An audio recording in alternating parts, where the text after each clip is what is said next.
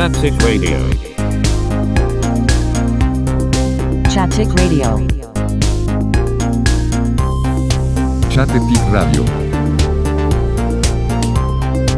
シャトピックレイディオ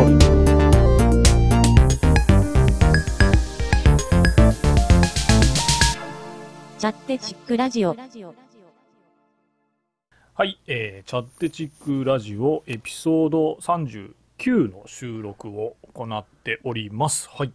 ということで、もうついに39まで来ましたが、チャッテチックラジオ、いつも通り、えー私、兄と、はい、弟と、あのです。です。そうですね、ままずはちょっと 前説じゃないですけど、はい。あ、そうやったね。はい。で、まあ、いつも通り簡単にあの説明すると、チャッテチックラジオは、あのまあ、福岡と佐賀に住んでいるあの私、兄と弟さん2人組の思い出作りのデジタルオーディオタトゥー的なポッドキャストという言い方をしてますが、まあ、あの記録的にずっといろんな話、だ話、カルチャー話をポッドキャストとして残しているラジオでございます。はい。今週、今週、なんていうんですかね、あの、まあ、せ前回37とか38で大豆田十和子うん。座談会をやって、はい。でなんかね火曜日の大豆田十和子の一部が6話が終わった時にはい。ちょっとこう始まる前に少しだけクラブハウスで話しててうんそし。たらこうあの田村正和さんの訃報が 飛び込んできて、ね。なんかそっから訃報の火曜日水曜日に星野源とガッキーの結婚あ、そう。でなんだろうなんかそういう感じの1週間というかでなんだっけななんかもうちょっと気になったの僕はもうがあのえっ、と「ベルセルク」っていう漫画の三浦健太郎さんかな？うん。あの、うん。のが亡くなったりとか。うん。全然関係ないですけどあのなんだっけ？ザザワチンっているじゃないですか。知ってあ、ます？ザワチンね。あ、そうそう。婚約してたじゃん。結婚してたみたいな。いやいや。なんか今週そんなの話ばっかだなみたいな。ええ、あ、そうなんだ。そうはいはい。そうそう、でなんかその結婚相手婚約相手わかんないですけどが e スポーツの選手みたいな感じで 最近なんかグラビアアイドルが e スポーツの選手と結婚するっていう話多いなみたいなそああ。なんとなくほらやっぱやアイドルとかさ配信者とかになるじゃない、どうしても、うん。そしたらやっぱり e スポーツとかやってる人も配信するじゃない、うん。とかで絡むんだろうねやっぱねうまい。もう、なんか、ようわからんけど。よくわからんけどいやなんとなくあれまたなんか e スポーツスポーツ選手と結婚みたいなの聞いたなみたいな嘘、本当？すみません、ええ。まあ、あま、前説というか。今週そんな1週間だったんですが、はい。はい。今回もあの実は連続してゲストをお呼びしてまして、お、はい。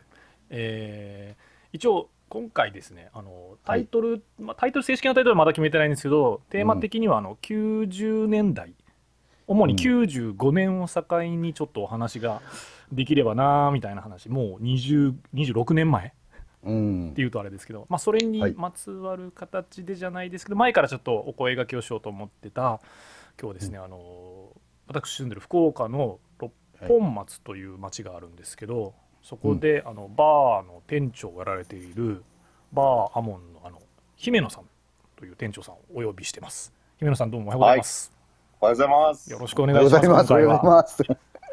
もう朝練ですよ、朝練。そうそう。収録が朝な、朝なんでしょうがない時間帯がもう朝練です。そうそう朝練ですすいませんもう部活午前もうおじいちゃゃんよね、おじいちゃんみたいな、本当。そうなんはい部活。の気分ですよ。そう。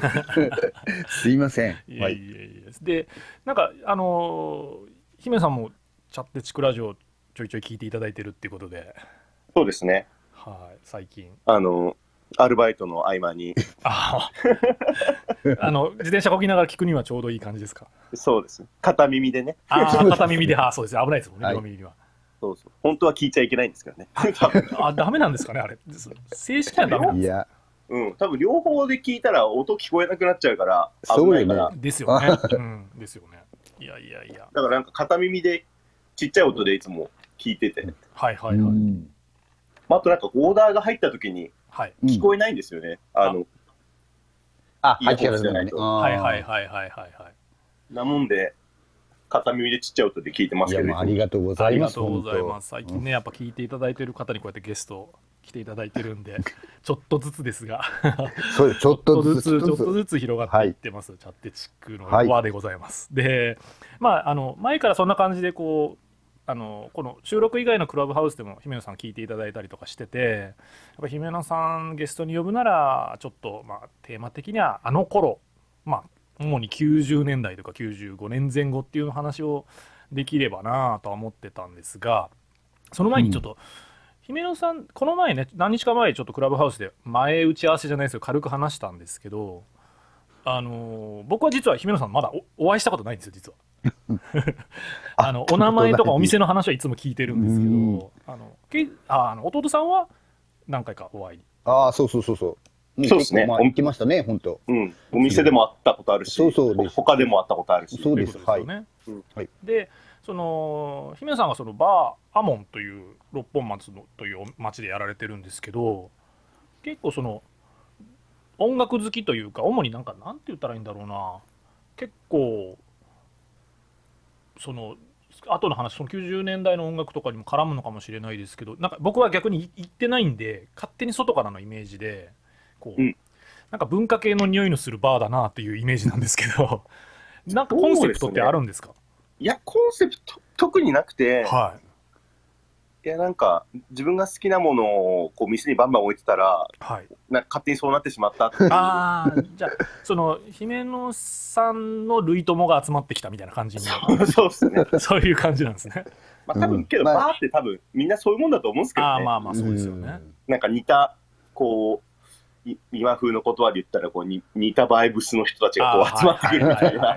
そういうことですねいや、本当まさしくそんなバーですよ、本当。うん。そうなんかそんな感じだと思いますよ。うんなるほどじゃあ姫野さんもやっぱりその、まあ、イベントとかそのアモンで音楽のイベントとか、まあ、音楽好きの方とかが飲みに来てっていう形だと思うんですけどはい。姫野さん自体もその今日90年代というその音楽的にはやっぱりこう今僕と弟さんが大体46とか7とか8とかそれぐらいなんですけどはいはい。ちょうど一回り下の38ぐらいですかね。今年8ですね。8ですよね83年。ってことはその95年っていうとまだ中学生なるかならないかぐらいじゃないですか。小6ですね。小6ですね。ああ。そのなんかそ、のそういうカルチャー的というか音楽的な素養がこう入ってくるなんかこうきっかけってあったんですか？もともとやっぱ、兄がいて姉がいてっていう環境だったんでその辺のこう影響が結構ありつつも、結構なんか、うち母子家庭でずっとテレビっ子だったんですど。よ。家帰ったらテレビ見るしかないみたいな。なるほど。まあ、あの、小学校低学年もそうだし、保育園の時もそうだったんですけうど元をたどると保育園の時とかって、はうん。保育園って多分3時か4時までじゃないですか。い。そうそんぐらいですね大体。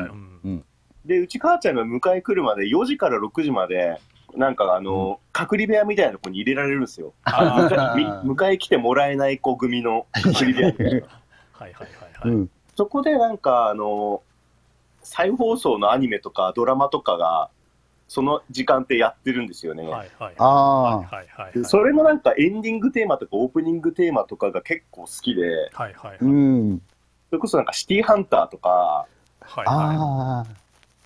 あのーなんだろう、危ないデカとかがこう再放送でやっててい、はいはいはいはいあの辺でこう、まあ、特にシティハンターとかですけど、こうエピック系のこう、そうね。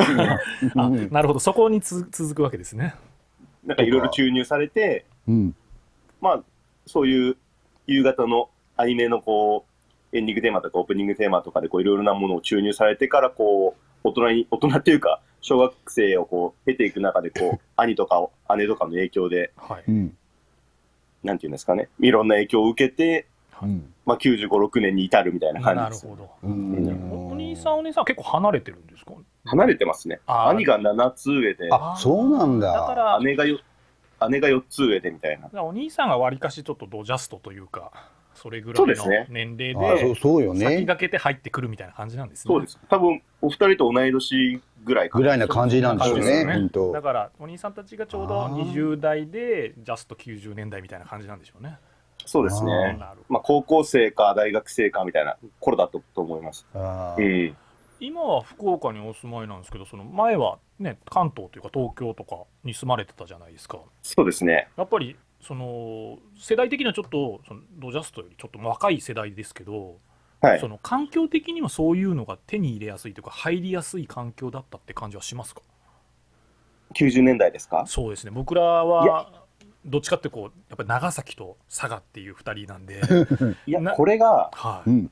全く手に入りやすい環境ではなくて、あそうなんですね、うん。あ、まあ、それ CD は手に入るんですけど、はいはいはい、うん。はいなんか、ライブに行ったりとか、はああ。周りにこう、それこそうちみたいなこう文化的な、文化的なっつったら大げさですけど、うんいいやいやいや。そういうのがこう集約されてるようなはいはい。ところに、ところがあったのかなっていう感じですね。あんまあった記憶はないんですよね。僕は住んでたところは、うん。あの群馬の館林っていう、群馬の隅っこの方のところだったんで。あんまり、まあ CD 屋さんはあるんですけど、うん。それ何かこう、なんていうんですかね、めちゃめちゃ発信してるようなところはあんまりなくて、どっちかっていうとその群馬館林っていうとそのななんていうかな。その関東でもどっちかというと地方都市になってしまうみたいな感じなんですかね。そうですね。なるほど。感覚だとなんか、それこそ佐賀とか、そんな感じの雰囲気だったと思います。大分、大分、とかそういう感じ。佐賀みたいな感じだったと思います。あ。なるほどでそこから学生を経てこう働き出すじゃないですけどではい。東京の方に出られて、そうですね。だからえっとかちょうどだからまあなんて言うんでしょう。働き出したけど20代ぐらいでもう90年代終わってるぐらいになるんですかね。終わってますね。そうですよね。でもまあ、東京出てからの方がやっぱりその今までこうコツコツと貯めてきた 文化的素養が大爆発みたいな感じだったんじゃないですか。そうでもないですか。まあそうですね。あの、そういう話ができる人が、東京に出てようやく見つかるみたいな。それはもそのそこで見つかるのはもう東京が一番ですよね。やっぱ数圧倒的いるんで。ね。うん。なんか、同級生とかも同じ時代を生きてるんですけど、うんうん。うん。あんまり僕が好きなものにフィットする友達があんまりいなくて、まあ、け結構みんな同じですけどね、それ大体。うん。でもまあ、そうそれでようやく都会に出たら、まあそういう、なんていうんですかね、はぐれ者たちが 集まってみたいな。なるほど。そのお仕事とかしながら、そういう今のバーのそのイベントじゃないですけど、そういうなんか、そういうのもやられてたんですか、東京の時は。なんか細々とですね、そんな大々的にはやってなかったんですけど、はいうん。なんかうちの近所に、はい。当時住んでたアパートの近所にですね、はいなんかうちみたいなちっちゃいバーがあって、ほいほいほいほい。うん。そこでなんかちっちゃいイベントをやったりとかしてましたね。うん。ん。あじゃあもう結構もう今の活動に近いことはもう若い頃からっていうか、まあ、その20代のところからやられてたんですね。そうですね。まあ、そんな頻繁にはやってなかったですけど、あーなるほど。うん、要所要所こう友達に誘われたりとかして、はいはい、うん。それはしてましたね。オーガナイザーというかそのイベントをやる方とか DJ とかいろいろもう様々。どそうですね。あの、DJ で呼ばれることもあったし、うん。まあ遊び行くこともたくさんあったし、うんうん。ですね。なるほどそこでねこうカルチャー的素養をどんどんどんどん膨らましたんですけど前ちょこっとお聞きしたんですけどそのいざ福岡に行こうみたいな話になって、はいそそこうんそこから話してるとどんどんどんどん広がっていっちゃうんですけどまあまあまあまあね。まあでも福岡結局来られてなんかいろいろあってアモンの店長になるわけじゃないですか。店長働ね。働かれて店長になられたと思うんですけど。はいはい。それでなんか前ちょっと前のゲストの良平さんも似たような東京から福岡に来てっていうなんか福岡に、まあ、九州の生まれだけど福岡にゆかりがあった人じゃなかったんですけど姫野さんも福岡はなかったわけじゃないですか、全くなかったですね。まあ、全くないって言ったらちょっと大げさですけど、うん。なんていうんですかね、当時付き合ってた彼女が福岡の人だったっていう形で、なんかラーメンとか、なんかわかんないですけど、なんか、えっ、と、さ魚が美味しいとか、なんかそういうばっくりしたイメージしかなかったみたいな感じですか、どっちかっていうと。そうですね、なんか仕事の出張とかではちょいちょい来てたんですけどそうですよね。そんだ。うん長居するようなことはなかったんで、はいはいはいはいはい。やっぱりこう、なんていうんですかね、一泊二日のうんショートステイ的な感じなんで、やっぱこう、なんていうんですかね、アテンドしてくれる人たちもど真ん中をこう提供してくれるんですよね。はいはいあはーもつ鍋とかはい、豚骨ラーメンとはかなんでこう、あ、なんていうんですかね、押し出したい福岡みたいなところしか知らなかったですね。あ福岡的に押し出したいところそうね。しか知らなかったですねあ。なるほどう。うんんうん。そのなんか天ぷらの平尾とか B 級的なやつとかそういうのじゃなくてそうそうです、そうです、そうですあの。そういうやつですね。あなるほどなるほどだからなんか、今になって、はーうん。あの、連れてってくれたとこって、あ、ここだったんだ、みいたいな。ああ、るほどここ、ここ来たことあるな、みたいな なるほどよく考えたらよちょいちょいあるんですよね。ななるほど、うんなるほどあ、中洲のここの角っこのラーメン屋来たことあるわ。あけど、野望は変わってるな、みたいな。あ、そうそう。なんかそういうの結構あるんですよね。あーなるほどうん。でこうだでも言ったらもう30代になってから福岡来たってことですよね。32の時に来たっすね。そうなんだ。あーへー。じゃあもう結構まあね今38って言われてたんで6年間6年、今年の7月で6年目ですね。多分。なるほど、おもうちょっとで。まあ、福岡じゃあわりかし6年住んでる感じではまあ気に入ってるというかそうですね。なんか困ることとかあんまりないですよね。ああ全くないかっつったらそんなことはないんですけど。ないけど。うんうん。まあまあ全然、そこまで、その出てきたいっていう思うほどは別にないなってういう。うんまあでもね、その今ねコロナとかでちょっとお店とかお休みとかもありますけど六本松とかだったらねもうお店もどっちかというと中心部だし、そうですね。うんねなんでいや中心、はい中心にあるんですけど、割とみんな遠いって言われますけどね。なんですかね本松のあの、うん。こう不思議なエリアというかそうですね。そうようね。んなんかちょっと他のところに住んだことないんで例えようがないですけどうん。そのなねち衛星都市じゃないですけどこう主要都市じゃないじゃないですか周りのね。そうなんですよ 周りの。しかも端っこでもないからこううん経由地でもなあるみたいな感じだしうん。まあでもね今一番でも旬じゃないですかここ何年かでそうですね。なんか、ツタヤができたりそうそうとか、そうそうそうまあそうですね。なんか住宅もすごくうんうん、ちっちゃい若い人が流行り始めるお店みたいなのが結構増えてきてて、ううんん。いやもうね中中央区って言ったらもうまあ賃貸とかあれですけど僕は建築の仕事してるんで中央区に住むって言ったらもうセレブってイメージしかないですけど本当に、まあ、あ、そうかな。う。うん。んでだから僕はいどうぞどうぞ。いいですよ。ああだから僕の感覚でもなんか渋谷区、世田谷区にいるみたいな、ああーそっか。あー。そうですよね、まあ、まあでもそういう。そんな感じですよね。うん、いやーでもそんな中その6年間いやまあ6年間全部じゃないんでしょうけどアモンで音楽の活動を音楽っていうかそのお店の店長としてあのオーナーさんは別にいらっしゃるんですよね。そうですね。ですよね。でうん。えっ、とまあ雇われて店長をされてるんですけど、うん。かなりかなり人脈が広がったんじゃないですかそのそこで。そうですね。なんか、やっぱり、単純になんかこう、友達の輪がどんどんこう、広がっていく感じはありますよね。うんうんうん。うんしかも38っていうお年だけどさっき言ったようにこう90年代の音楽とか好きな人で言えば年上の方が多いでしょうし。そうですね。逆にねそういうのがまたこうリバイバルってわけじゃないけど例えば最近のシティ・ポップブームとかも含めて若い子とかもやっぱり多いでしょ、お客さんでは。そうですね。ですよね、うん。なんかちょうどそのど世代ど真ん中感もあるしうん。まあ、あとやっぱりなんか今、レコードブームじゃないですか。あはいはいはいはいはい。やっぱそういうのも手伝ってはい。うん。かはわからないんですけど、やっぱうちのお客さん、まあ、CD でやる方もたくさんいるし、はい。レコ、レコボっていうんですかね。はい。うん、あのコントローラーでやる方もいるんですけど、はい。はい。レコードでやる人は割と比率的にちょっと多くて。う、ーん。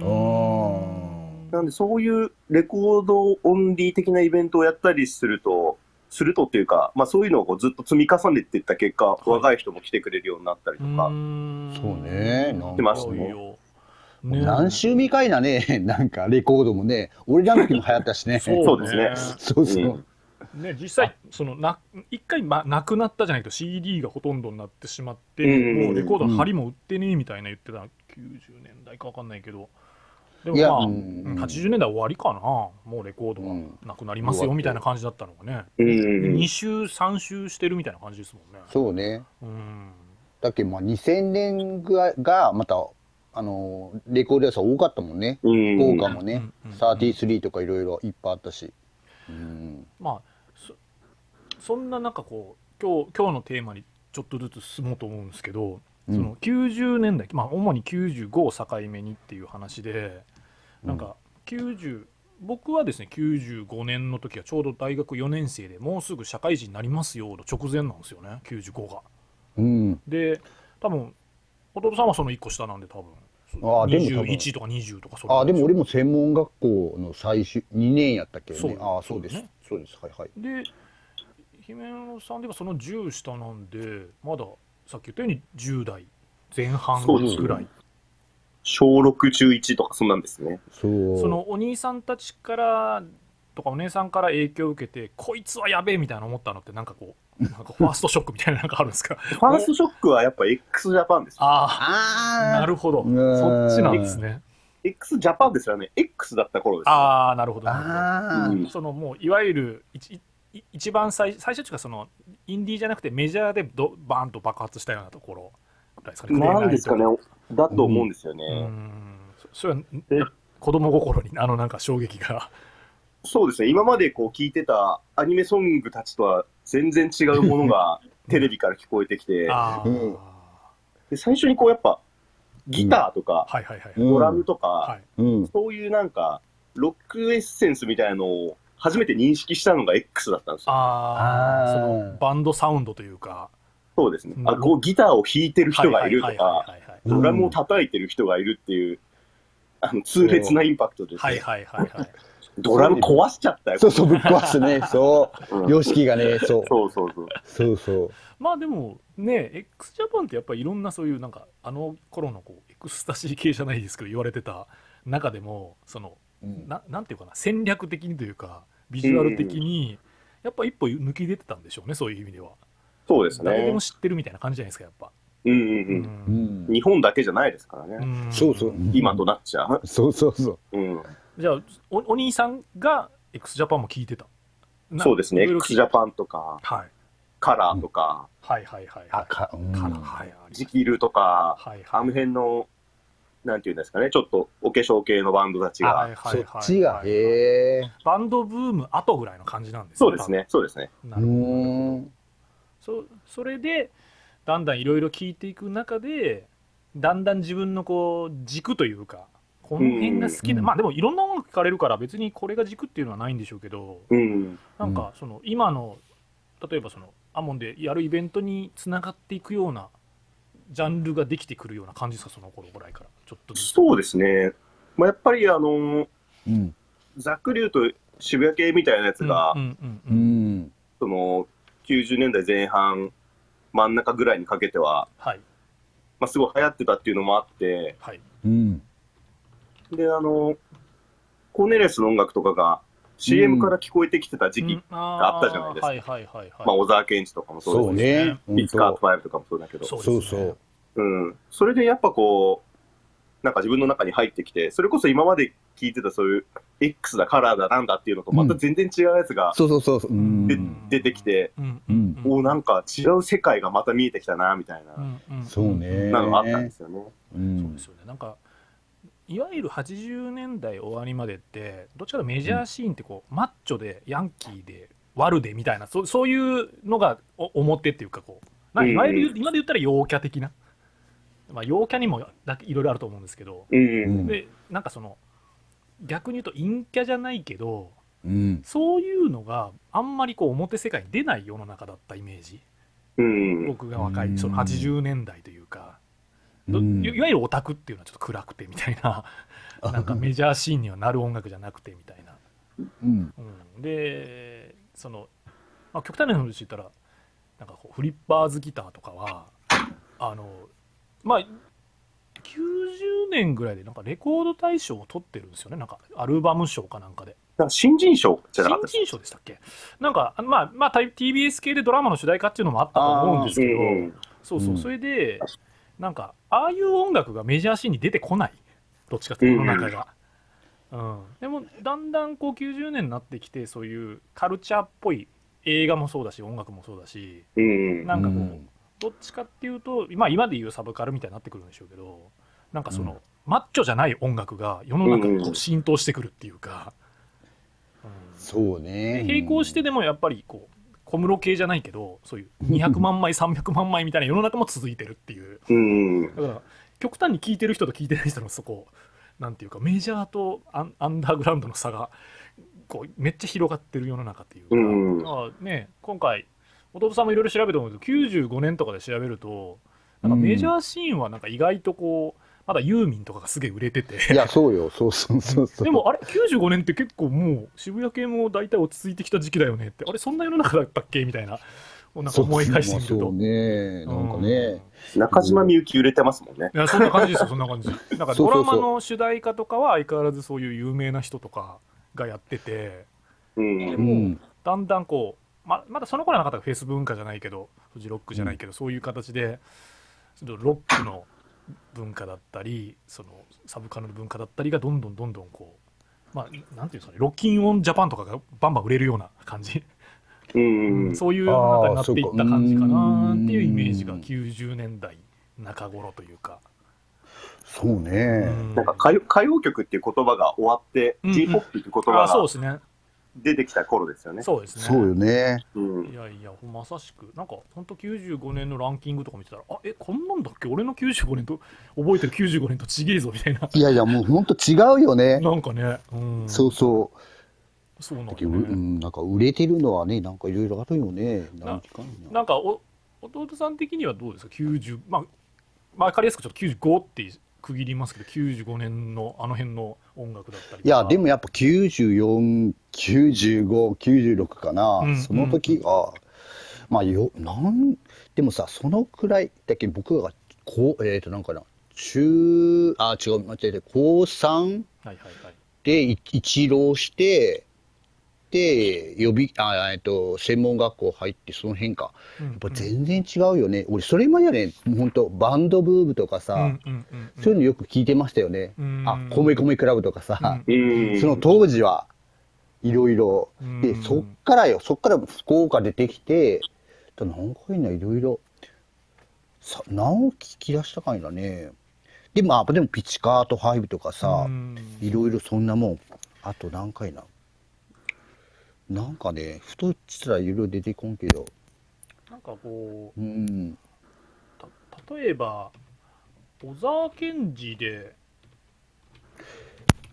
小沢健二、うん多分ララブリーっていうかライフがあでも94年とかになる94、4。4年とかで、もう95年とかになるともうその残りのシングルがバラバラバラバラで出してそうそう。そうですね。でアルバムのなんだっけ球体の奏でる音楽が96年、いや、だけどう、ですね。うん早いよね、一年一年。もうだからい犬、まあ、さいわいわゆる最初のアルバムの犬キャラとやる犬を吠えるがキャラバンが進むが93年なんで、うん。まさしく9456あたり93456、まあ、小沢健二ソロっていう、うんでコーネリアスも93からスタートじゃないかなそうそうシングルは3ですね。そうそうですよねでも、むっちゃみんなが知ってたかったし、そうでもないってですね。んあの当時。なんかライフとかも流行ったけど、みんなが知ってるかったら違うような気もするし。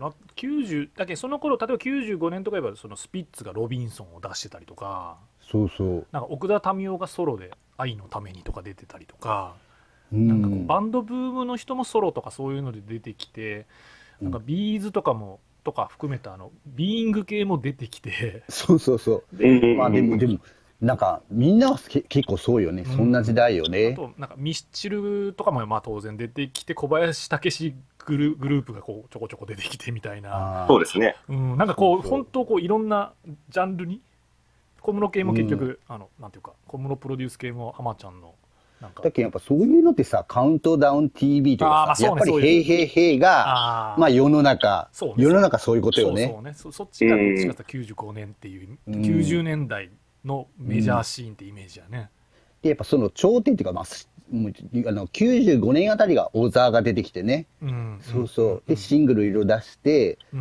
うん。そこからガーッと盛り上がっていったみたいな気はしますけどね。うん。なんか今まあ音楽90年代ちょうど中頃ぐらいの音楽の話しましたけどその、なんだろう。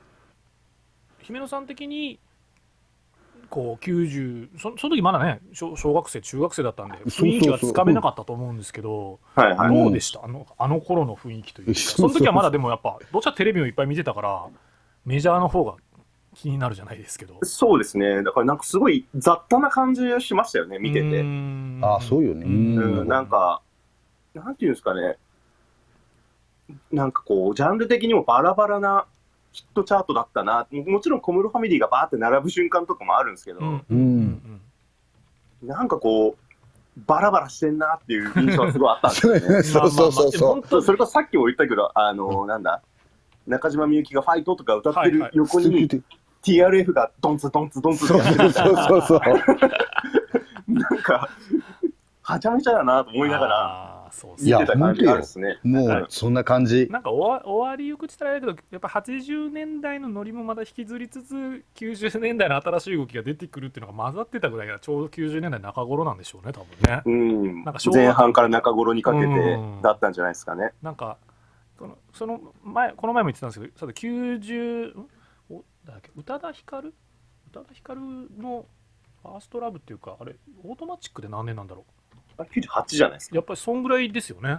うん。なんかそのぐらいになってくるとこうスーパーカーとかやっぱくるりとかが出てきたりして、ちょっとやっぱもう次の時代感になってる。もう渋谷系は終わったかなぐらいの、うん。うんで僕は結構その95年にサニーデイサービスが出てるっていうのがちょっといい区切りだなってそうそうそう。なんか渋谷系でもないでもうん一応渋谷系の流れから出てきたけどなんか70年代レードバックみたいな感じでやりだしてなんかだんだんこう人気を得ていくっていうなんか時代の変わり感あるなっていううん。記憶があるんですよね。いやそうだって何回な俺的にはさ多分93とか94がクラブとかが出だしたかまあ出出てますよねあったけど、そういうのが流行ったっていうのはもうそのパラパラじゃなかパラパラかなその時代、うんうん。あなんか樹里線とか。ああそのななんかねくる福岡でもまだほら、ま、なんかあったよディスコがあったりねとか最初のそ頃ね。うそうそう、うん。うんそれがやっぱね9192ぐらいかな、でそれからそうですよね、うんうんうん。うん。だから結局、あれなんですよね。僕ら、その小学生とかにうん渋谷系っていうものが届いた時には、現場ではもう渋谷系は終わってて、そうそうそうそうそ結局その「ヘイヘイヘイ」にも小沢が出てた頃はわりかし後半というか、そうですね。うん。うそう。そなんかそうなんていうんですかね、ムーブメントとしての、うん。なんていうんですかね、アンダーグラウンドムーブメントとしての渋谷系は終わってて、うんうんううん。あの、ようやくそそこから消化したものが、あの小学6年生の我々に届くみたいな、でちょっとねそうそう幻影的にあの頃はみたいなね。うん。そう体験してないといそういうのをなんか、うん。今のシティポップとかに重ねてみたりしたときに、はいうん。そういうのも結構あるんですよね、なんか。音楽好きな人たちが、なんかシティポップだ、シティポップだって言ってたやつが、こううんどんどん広がってって、なんか今の若い子たちにもバンって届いたときには、もう、その、最初シティポップって言って追っかけてた人たちは、なんかもうしらけちゃってて、うん。聞いてないみたいな。ああいやでも、うん、そうよね。でもなんかマーケティングみたいなのと全部一緒ですよね。誰か最初飛びついてとかその掘り、うん。その発起人みたいになった人とそれに飛びついた人が出だしで、もうそその次ぐらいからもうだんだんその人たちは違う音楽に行ってるみたいな。うんいつもその繰り返しですよねなんか。そうそうそう。なんかエイプとかもそうじゃないですか。うん。そうそう。うんうんうん。うんそうエイプもねもうできうんこっちにねまみあの店ができてからはね初め流行ったけどねだんだんみたいな。うん。そう。だからエイプとかがね、うん。あの、うん。志村けんが来たりとか、はいはいそうはいはいはい。はいなんか、ファレルと一緒にやったりとかした頃には、もう、ね、あの、なんていうんですか、裏腹ブームで追っかけてた人たちって、もう、その時はもう誰も来てなかったと思うんですそうそう。ん。ね確かに。よ。その感じをなんか、その96年ぐらいの渋谷系に感じますね。か今思えばですけど。ああそうそう。洋服もそうやったそう。うん。俺らが96年とかで聞いてたやつはもう残りがみたいな、あ 残りが。渋谷系の残りがみたいなやつをずっと熱心に聞いてましたよね、だから。いやまあ本当でもそんな感じでこう渋谷系っていうこう単語だったり90年代っていう単語は本当いろんなものが混ざっててうん。しかも時間によっては全然その聞いてる年齢聞いてる場所聞いてるなんだろうなと、まあ、その条件によっていろいろ違うというか、うんだから、まあ、いわゆるなんかその小沢健二小山田圭吾あ小山田コーネリアスピチカート5オリジナルラブとかそのぐらいっていうともう95ぐらいまでっていう、まあ、94ぐらいまでっていう前半戦だったっていう主主要な動きは。うそうですね。ん、なんかね。でも、どんなのが好きます好きでした？その、小山田でもいいし、うん。あの、小沢でもいいし、その好きだった、その、なんですか？歌手、歌手というか、そういうアーティストは、なんかいました？95、6年ですか、うん、そうそうそう。いや、もうがっちり、その頃はコーネリアスとスチャダラッパーと電気グループっていう、はいはいはいはい、まあ、まあ、そうですよね。もう一緒ですよね、みたいな感じそうでですね、まあ、完全にそうですよね。そう。あうん、あとさ、その当時さ、はい。スペースシャワーとか見てました、いや、これが見てなくて、うん。ずっとそのスペースシャワーっていう存在を知らなかったんですよ。あ、マジで？ああ。いやなんか、雑誌とか見てると、うん、そのスペースシャワーのうん、収録のこう一場面みたいなのがポコポコ出てたりとかして、コーネレスとかは、うん、スダラパーとか電気とか、うん。こう雑誌の一部にこう出てるんですけど、うんこんなテレビやってたっけ？みたいな。いやいやいや。めちゃくちゃラテランチェックしてんだけど、こんな番組やってなかったと思うんだけどな、みたいなのがあって、いやいやそうよね。それでなんか、高校生入るぐらいにうん。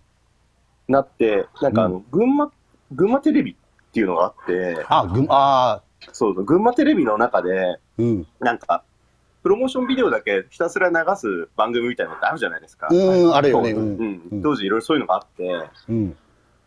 で、MV とかあんま見れないから、うんそういう番組でこう、まるっと流してくれるやつを録画して見てたんですよ。はいはいはい はいはいはい。そう、それで、あのー最近なんか、ミスチルの新しい曲の MV がまるっと流れるっていう情報を入手して、あ、流れるんだと思って、じゃあ録画しようと思って録画して、うん。あのー友達のうん。おもちゃ屋のボンボンの息子に、うん。ミスチルの新しいビデオ録画したよっつって、そんな話になって、うん。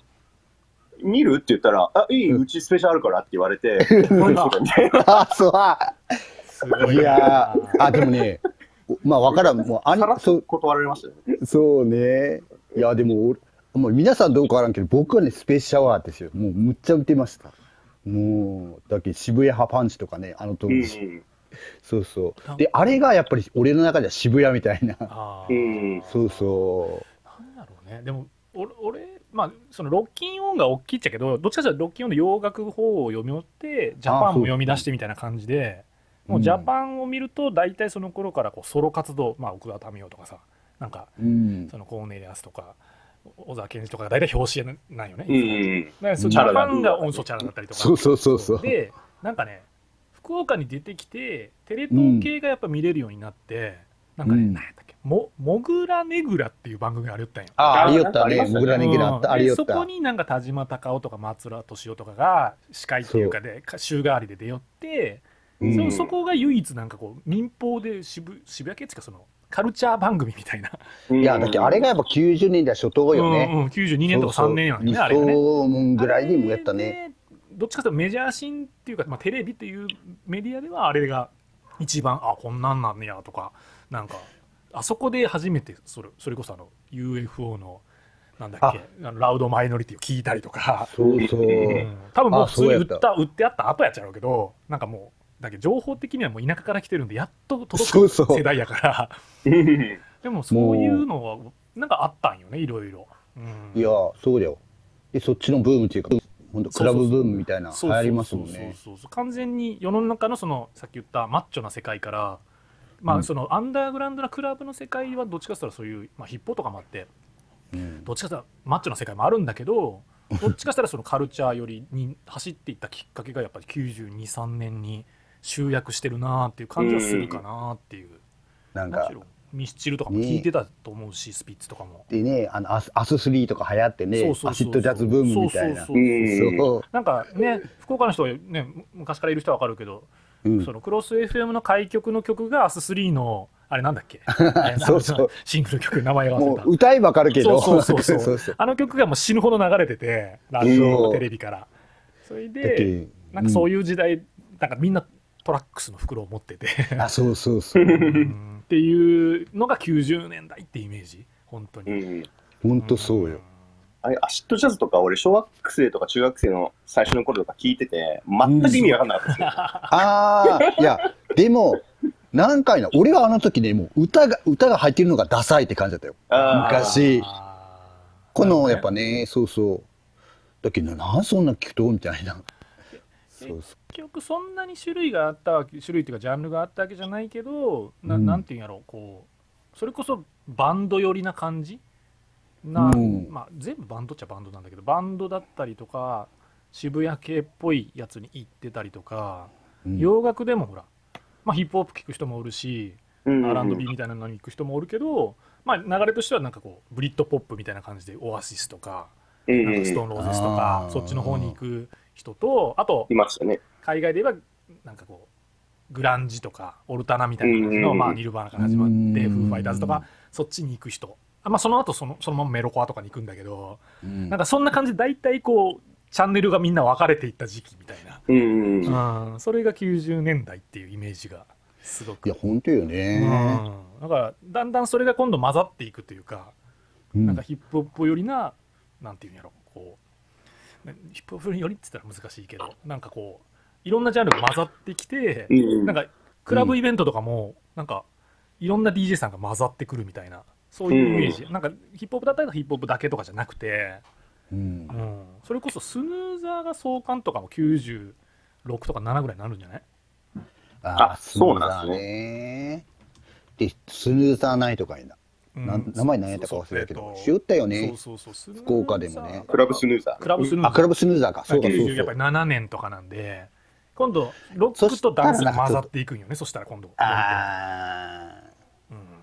そんなんやったよね。うん。生きよったよね、みたいな。そうなんや。なんかこう今週はオアシスだけど次の月はファットボーイスリムだったりとかこうなんかこうロックとこうダンス、まあ、ロファットボーイスリムもダンスミュージック言っていいのかわからんけどなんかロックにダンスミュージックが混ざってくる時期が後半には始まっていくっていうか、うーん。うん。そうね、なんかいろいろ違うようね。ん。ななんですかね。でもだから95年っていうそのきさっき言った例えば Windows95 とか OM とか、うん。そういういろいろあったという時に、例えば映画だったらなんかレオンがやってたりとか、はいはいはい。うん。そうそなんかフォフォレスト・ガンプとかも多分95なんだけど。なんかちょっとそうまあさうん。タランティーノとリュック・ベッソンみたいな なんかそんな なんかこうねそそれまではみんなあのダイ・ハードいや2とかやったのにだんだう。んいや、でもそのこ頃、そうそう、その頃はやっぱパルプフィクションよね、う一番。うんうんパルプフィクションとだけど、それがやっぱ渋谷、渋谷系じゃないけど、そういう人たちが見るみたいやなっ。ぱりサブカル発信みたいな感じだったじゃんそうそうそう。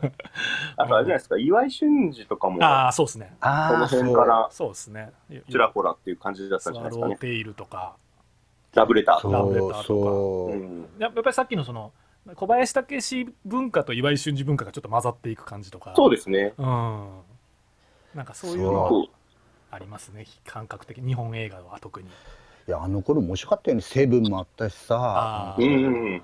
俺大事来たのはさ、リアリティバイスとかさ。あったよね、リアリティバイスとか。で、そこのサントラが受けるみたいなさ。うんうんうん。そうそうそう。なんか意味なくでもさなんかこうちょっとに話題になったこうフランス映画とかを見なきゃいけない雰囲気っていうかさなんかポンヌフの恋人とかなんか見らなあかんのかいなとかそさ グランブルーとかね。そうあ、まあ、グランブルーとかまあねやっぱ。みんなよ、もう。みんなでそんなんばっか見よったよね。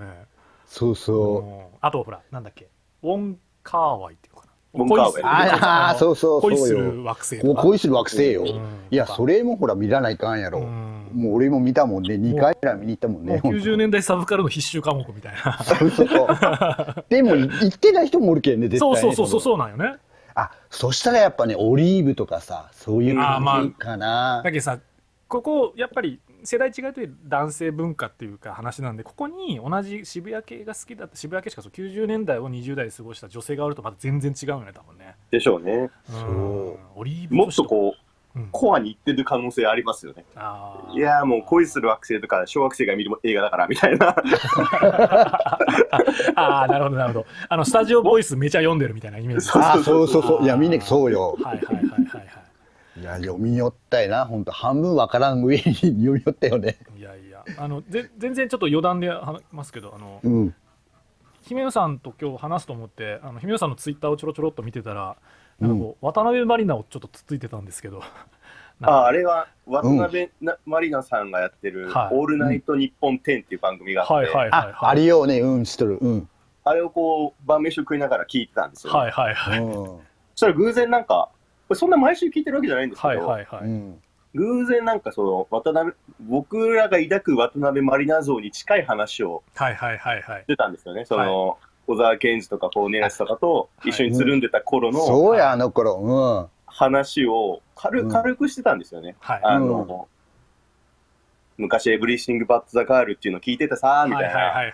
フェアグランド・アトラクションっていうの聞いててさ、みたいな話をしてて、うんあ、うん。ふむふむ、それはあの頃なのかな、みたはいな。で、その時、そのフェアグランド・アトラクションに影響を受けて作った曲とかも、渡辺マリナとして出してるんだ、みたいな話とかもしてて、うん。はいはいはいはい。はいはい、そういう頃かって思ったら、なんかすごい面白くなってきちゃって。はいはいはい。そうよ。ほんとね、マリナが飛びつけばねって感じだったよね。いわゆるほらユユニコーンとかにちょろっと声で出たりとかしてたと思ったら次はなんかこう渋谷系絡みの人になってそうよ、みんな付き合ったりという噂がありね、そう、坊ちゃんと一緒にとかなんかね。気づくと芸人さんと結婚してヨガの人みたいななんかこう そうそうなんか時代に流れる女みたいなこう雰囲気がありますよね なんかね。うん。なんかだからちょちょうど上げてたから、うん、渡辺満里奈キーワードがあるよなと思いながらあの頃は六本木のウェーブにすごい通っててね、みたいなことそうそうそうそう。でもコーネラス六本木に住んでたことあるって言ってたな、みたいな。なんかそういうのとこう被らせてみたいな。そうそう、あ、いたよね、その時ね、マリナね。勝手に妄想して楽しんでたんですよ。そうやろ。うんじゃやっぱりなんか渋谷系の時のこうミューズの一人みたいになってましたよねちょっと若干そうですね。まうんあ、あの、フリッパーズの二人に曲書いてもらったりとかそうそうそうしてる、そう。稀な人だったから、そそうですよね。ういうのもあったんじゃないですかね。うん。すごいそうなんか。ちょっとキーワードありますなそれ。そうそう。で、なんか渡辺満里奈のうん。昔のなんかこう、出た時の雑誌の、なんていうんですかね、記事とか読んでると、はい。うん。今私が聴いてる曲とかってあるじゃないですか、なんか、あベスト5みたな。はいいはいはい。そういうのとかがこう、なんていうんですか、UK インディ一色になってたりとかして、あ、あ あなるほそうよね。そどなこれはどういう影響なのかな、みたいな、う。いや、ほんとそうよ。お友達の影響かな、みたいなのがあったりとかして、こすごい面白いですよね。ところどっちかってなんかそういうノリを出してなかったイメージがあったんですけどまた一回りしてきたんですかね、どっちかっていうと90年代っぽいっていうかしてきたんじゃないですかね、なんか。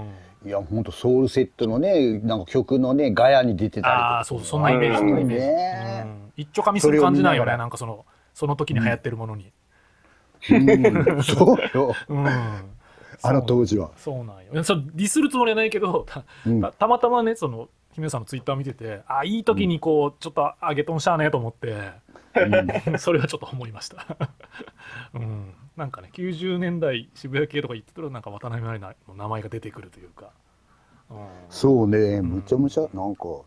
でもまあねその時こうリアルオリーブ少女とかは今もう完全に40代中盤からそうよ50代とかなってるんじゃないですかほんとよ。そうですね。うんやっぱみんな今でもね、今でもオリーブ少女みたいな感じよね。あーやっぱりあれですかね。お俺は全然もう行かないんですけどその最近の小沢健二のライブとか行くとやっぱボーダーの女の人がいっぱいいるとかそんな感じなんですか、ああ、います、います。うん、そうね、いますよね、やっぱりいるんですね。てか、ツアーグッズってボーダーのシャツ出てますからね。そうそうよ。あだって、ほら、なんかね、これ、と前、東東京武道館でやったね、なんか、小沢健二のラなんかライブあった時、なんかはい。2008年かな、はい。2018年か、はい。やったかいな。あの、満島ひかりと一緒にしーた。あーはいはい、とかもみんなさ、グッズ売り場とか行ったらさ、うんみんなさ、もうなんか、ボーダーよ、みんな、あ並んどるが。うんやっぱそうなんだセント・ジェームズのボーダーみたいなイメージなんだ体型が太くなっとうやん。あはいはい、そうそうそうそうはいはいそう。我々もね。まあみんなもそうそうそうみんなみんなね、うんなんかそういうのをこう感じるよね。でもね、おしゃれよ。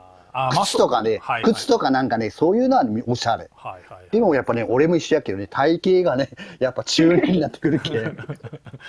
まあすでもすごいねやっぱねみみんなそのなんていうかやっぱあの頃から好きで今でも好きですっていうのを貫いてるわけだからいや、うーん。そこはすごいなとなんかね、小沢くんとかね、言うけんね、みんなね。うん。うん。全全然関係ないけどあのサニーデイサービスが、うんなんかえっと、どこだかな？電気ホールかなんかで初めてで一番でっかかったのが最初電気ホールだったのかな？うん。でその時はもう3枚目のアルバムのライブだったんだけどうん。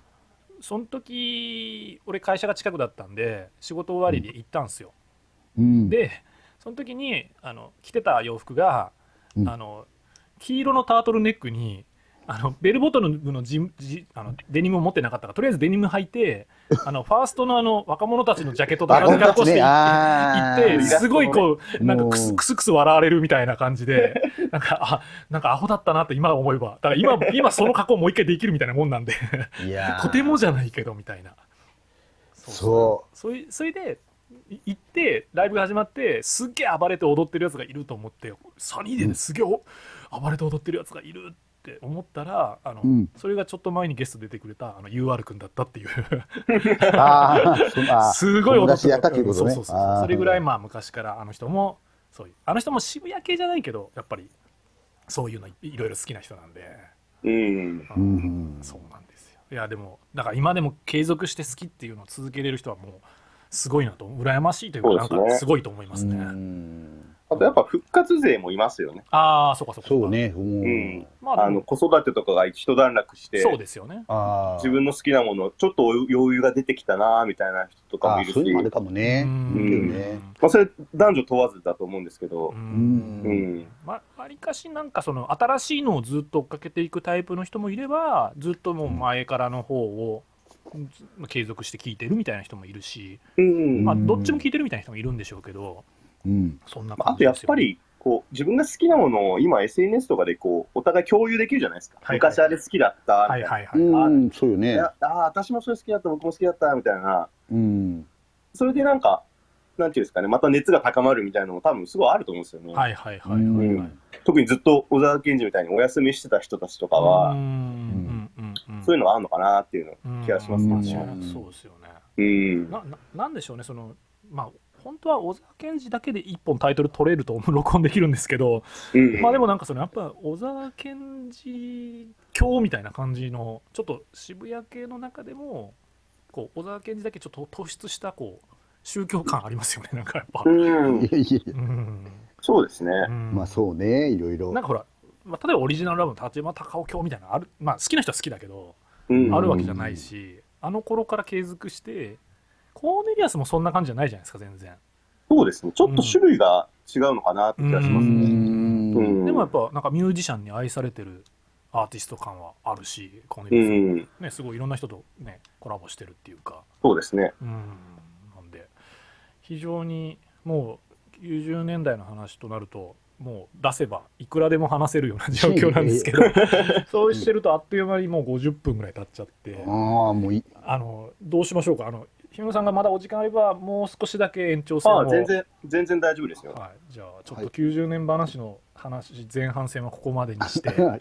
そんな大した話してないですね。まあまあまあ入り口が前半だったという感じでそうそうそうそう。あのまあ姫野さんのお店の話とかそういうのもしたしたからですねはいえーじゃあ一回ちょっと39はここまでにして、はいはいはい。延延長戦で例えばよ40でその渋谷系とか音楽とか今今じゃあ今さっき言ったように今も聴いてる人もいっぱいいるし今からとかどうなんだっていう話もできればなと思うんで、うんうん。はいじゃあ。一回ちょっとチャッテチックラジオその90年代95年を軸に話すあのそエピソード39はここまでにしたいと思います。えーとはい今回はゲストに、えー、ロポマツのバーアモンの店長の姫野さんをお迎えしてお送りいたしました。えー、と私兄とはい、弟と。あゲストの姫野さんバーモンです。はい はいありがとうございました。失礼します。